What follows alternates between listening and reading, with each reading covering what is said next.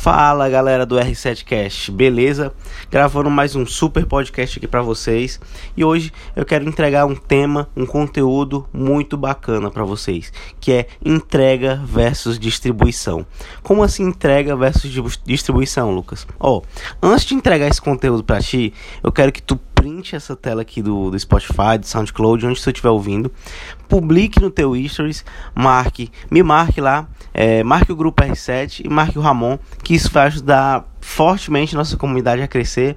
E assim, o primeiro ponto é você começar a entender que entrega é muito diferente de distribuição. Porque muitas pessoas criam e criam muitos conteúdos para o Stories, para o Instagram, para o feed mesmo, mas tem uma diferença em postar e entregar esse conteúdo para tua audiência, certo? O que, é que acontece? Essa, essa dica é rápida, tu pode começar até mesmo a aplicar agora mesmo, é, após ouvir esse podcast. Mas o primeiro passo, além de você fazer a postagem, é criar outros canais de comunicação onde você possa distribuir esse conteúdo, seja e-mail, seja stories, por exemplo. Tu fez uma postagem de conteúdo lá no teu YouTube simplesmente postar um conteúdo no YouTube não vai te fazer é, alcançar novas pessoas.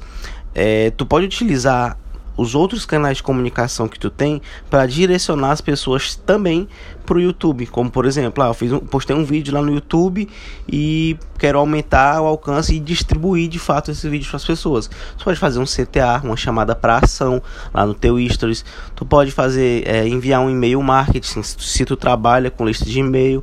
Tu pode fazer uma lista de transmissão no WhatsApp. Tá entendendo? As possibilidades que você pode gerar através da distribuição, porque é bacana você estar tá com a constância de estar tá entregando conteúdo para tua audiência, entregando seja o que for, mas o mais importante também é você distribuir para todo mundo. Não, nada vale uma moeda de ouro no fundo do oceano onde ninguém possa enxergá-la ou pegá-la. E é importante você estar tá distribuindo teu conteúdo de forma eficaz e qualitativa. Beleza? Então, bora para cima e até o próximo podcast.